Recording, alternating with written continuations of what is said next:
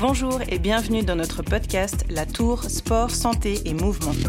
Nous sommes ravis de vous proposer une série spéciale dédiée à la préparation d'une course événement ou d'une manifestation sportive.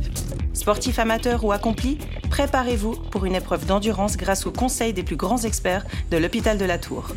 Notre objectif Vous amener jusqu'à la ligne d'arrivée dans les meilleures conditions en prenant du plaisir. Suivez-nous, écoutez-nous.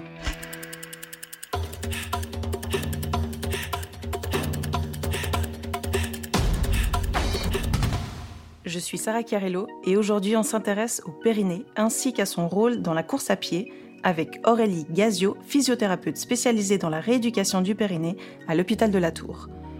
Après la Belgique, vous êtes venu exercer en Suisse, vous êtes à la Tour depuis début 2020. Vous intervenez aussi donc sur le périnée autant chez les hommes que les femmes tout au long de leur vie.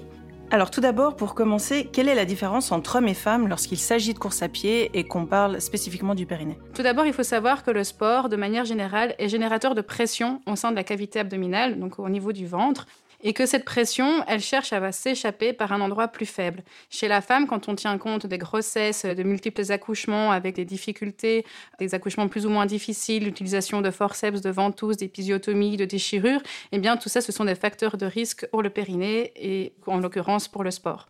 Dans les sports, on a différentes classes en fonction des sports à impact, à moyen impact ou à bas impact, et la course à pied fait partie des sports à impact et donc de plus à risque pour euh, le périnée. Le périnée, c'est un, thème dont on parle peu, que ce soit dans le sport ou en général. Qu'est-ce qui vous a conduit à vous intéresser au périnée pendant la course à pied et pourquoi faut-il l'entraîner? Alors c'est vrai que la plupart du temps, en fait, on parle pour la première fois du périnée après un accouchement. Et quand on creuse un petit peu euh, le problème, en fait, il s'agit souvent d'un problème qui existait déjà avant, pendant les activités physiques, pendant le sport. Et pourtant, ces femmes en souffrent déjà depuis quelques années parfois, et elles ne savent pas vers qui se tourner. Elles n'osent pas en parler à leur entraîneur, ni même à leur médecin. En plus, on observe aussi qu'il y a beaucoup plus de femmes qui font du sport peut-être qu'avant.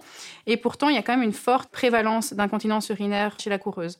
On parle de l'ordre de 30%, et pourcentage peut augmenter jusqu'à 45, voire 60% chez la coureuse de longue distance, par exemple la marathonienne. Est-ce qu'il y a des différences selon les âges aussi? Alors tout à fait. Plus on est âgé, plus on est à risque. La jeune est moins à risque que quelqu'un qui a déjà accouché.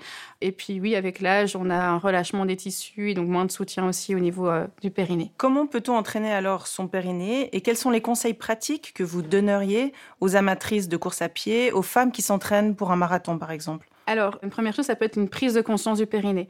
Qu'est-ce que je dois ressentir? Quelles sont les sensations? Ensuite, cette prise de conscience, c'est important de l'avoir dans tout ce qui est exercice de renforcement. Pour vous préparer pour une course, vous allez travailler, euh, faire des squats, faire du renforcement des membres inférieurs. Eh bien, c'est important d'avoir cette prise de conscience du périnée lors de ces exercices-là.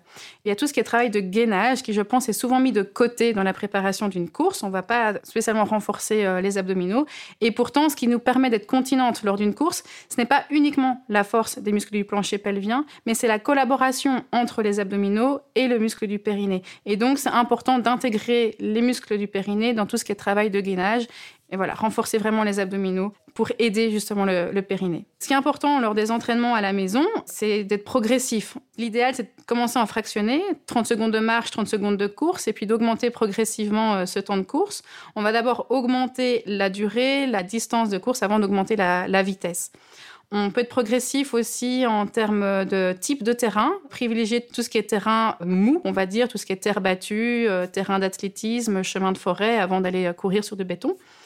On peut aussi jouer sur la pente, enfin le dénivelé lors de la course, privilégier d'abord tout ce qui est monté parce qu'il y a moins d'impact au niveau du périnée et puis terrain plat et puis vraiment la descente en toute fin. Tout ce qui est descente, il y a beaucoup plus d'impact. Et puis quand on court des longues distances, ça peut être intéressant de faire des entraînements vessie vide et vessie plus ou moins remplie. Ça c'est pour l'entraînement et la préparation, mais pendant la course, qu'est-ce qu'il faut faire? Est-ce qu'on doit contracter son périnée à chaque pas par exemple? Alors non, c'est vrai qu'on a tendance à penser qu'il faut contracter pour protéger à chaque fois qu'on pose le pied au sol, mais il faut bien se rendre compte que votre périnée se contracte de manière systématique quand vous posez le pied au sol.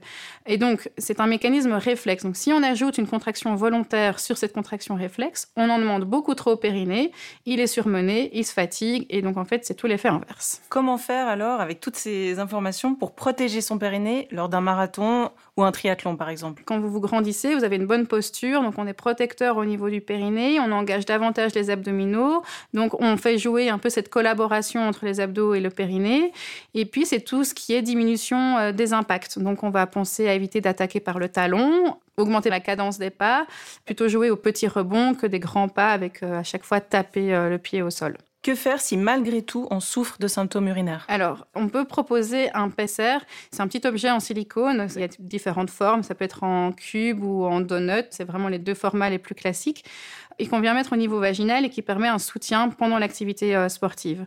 Il y a plusieurs formats, plusieurs tailles. Il faut quand même demander à un pharmacie ou à votre gynécologue ou spécialiste de la santé pour euh, vous conseiller au mieux.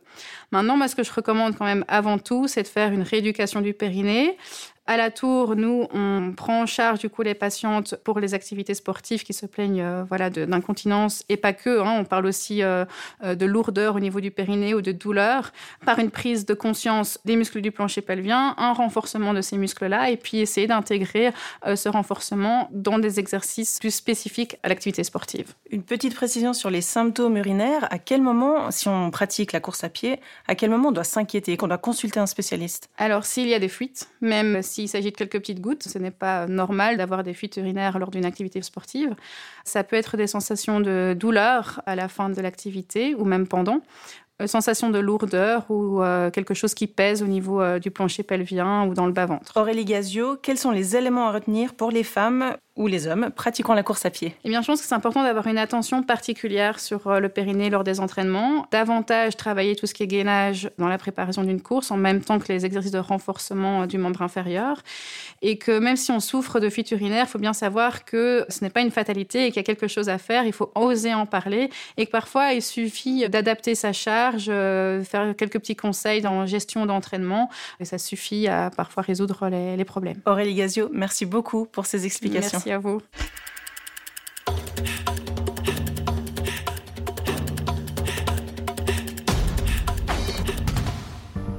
Si ce podcast vous a plu, abonnez-vous à la Tour Sport, Santé et Mouvement, disponible sur Spotify, Google et Apple Podcasts. Pour plus de conseils, n'hésitez pas à nous suivre sur les réseaux sociaux.